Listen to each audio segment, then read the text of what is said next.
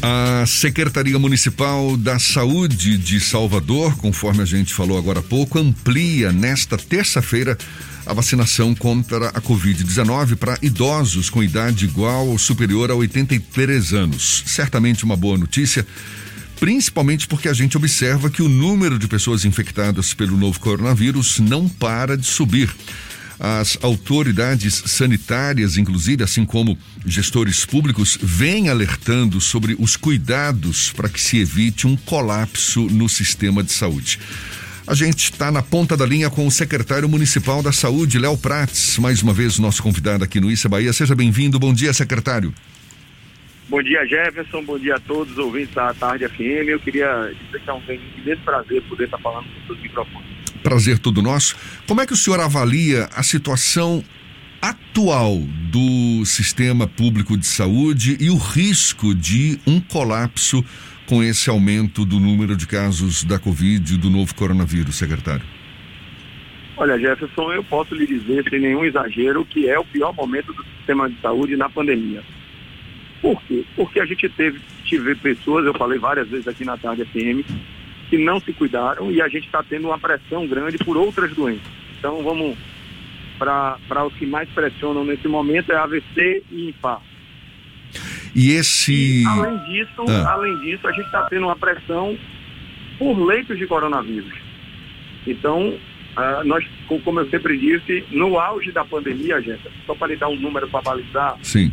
eu regulava das UPAs municipais junto com o governo do estado e a CESAB cerca de 60 pessoas. No sábado, nós regulamos 54 pessoas e ontem nós regulamos 48 pessoas.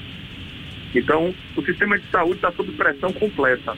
Ou nós, e ontem eu vi até o governador Rui Costa falando, e eu concordo, ou nós vamos reverter a curva de crescimento essa semana, ou realmente medidas mais duras se tornarão necessárias para que o sistema de saúde não entre em colapso. Que medidas mais duras seriam essas, secretário? Olha, Jefferson, nós estamos discutindo ao longo da semana. O prefeito Bruno Reis ontem fez uma reunião, hoje nós temos outras, mas a gente está discutindo quais seriam essas medidas e qual a medida, né, vamos dizer assim, a medida dessas é, ações que nós tomaríamos. O senhor acha que a gente está é caminhando, é a gente a gente está caminhando para essas medidas mais duras?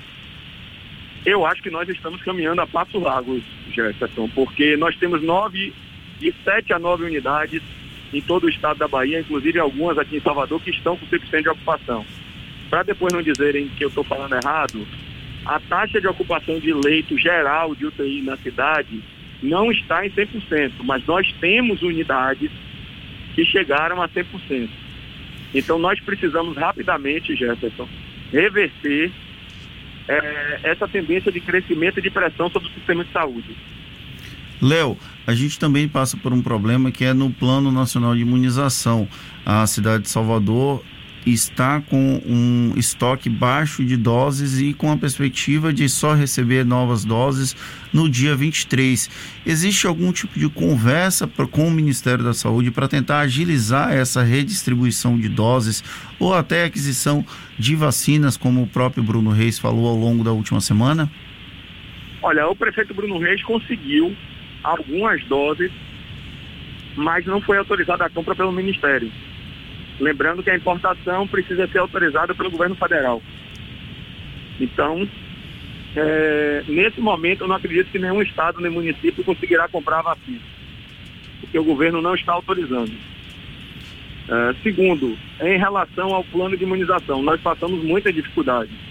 Nós, inclusive, só estamos vacinando 83 ou mais graças a uma reserva técnica que o Estado, que o governador e o secretário Fábio Vilas Boas disponibilizaram mais 8 mil para a cidade. Senão as doses já teriam acabado na semana passada. Uh, nós devemos acabar essas doses no dia de hoje com a vacinação de 83 ou mais. Então, é, nós devemos suspender a vacinação ainda no dia de hoje. Eu queria chamar a atenção dos seus microfones, Fernando, que a pandemia não acabou muita gente, pela cessação da vacinação, está achando que a pandemia acabou e ela não acabou. Eu quero dizer a todos que após a segunda dose, que nós só iniciamos hoje, uma pessoa só estará imunizada, segundo estudos epidemiológicos, 60 dias depois. Então, todos os cuidados têm que ser mantidos iguais. E, além disso, para a gente ter uma imunidade da sociedade, nós precisamos atingir algo em torno de 70% da população imunizada, que nós estamos muito longe disso.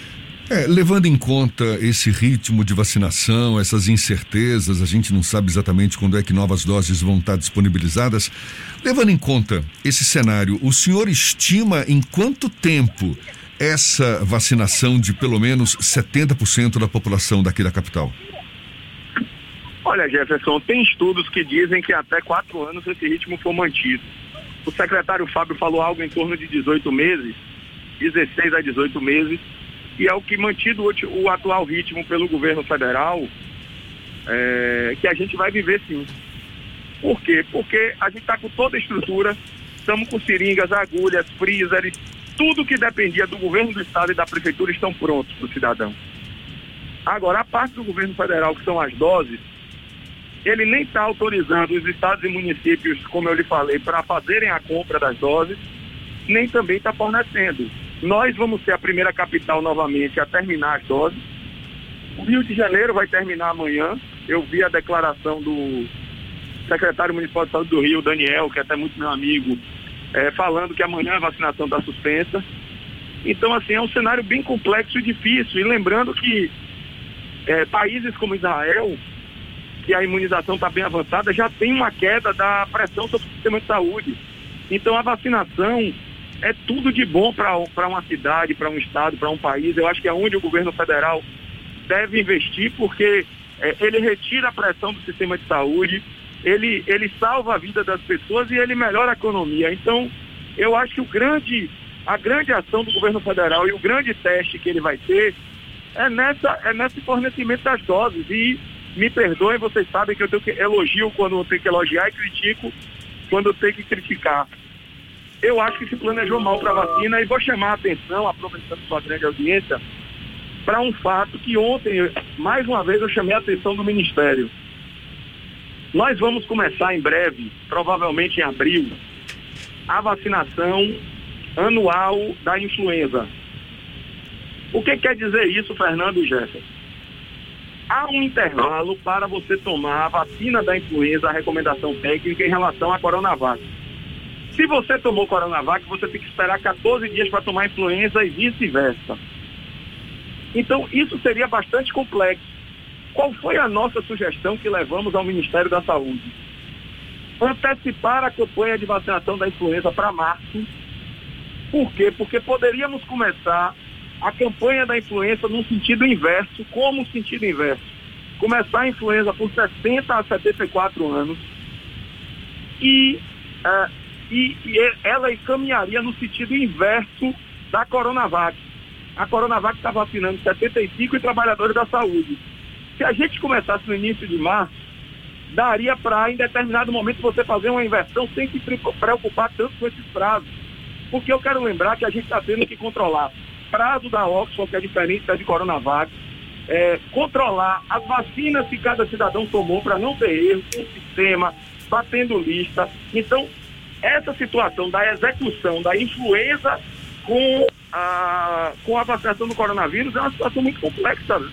É uma situação extremamente difícil para o sistema de, de o Programa Nacional de Imunização e que o governo federal ainda não se movimenta para tomar qualquer atitude.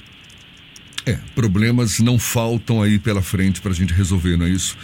E fica aqui o nosso desejo para que sejam resolvidos da melhor forma possível. Muito obrigado pela sua disponibilidade, pela atenção dada aos nossos ouvintes. Léo, secretário municipal da Saúde de Salvador, Léo Prates. Bom dia e até uma próxima. Bom dia, muito obrigado, Jefferson. Obrigado, Fernando. Parabéns aí pelo programa.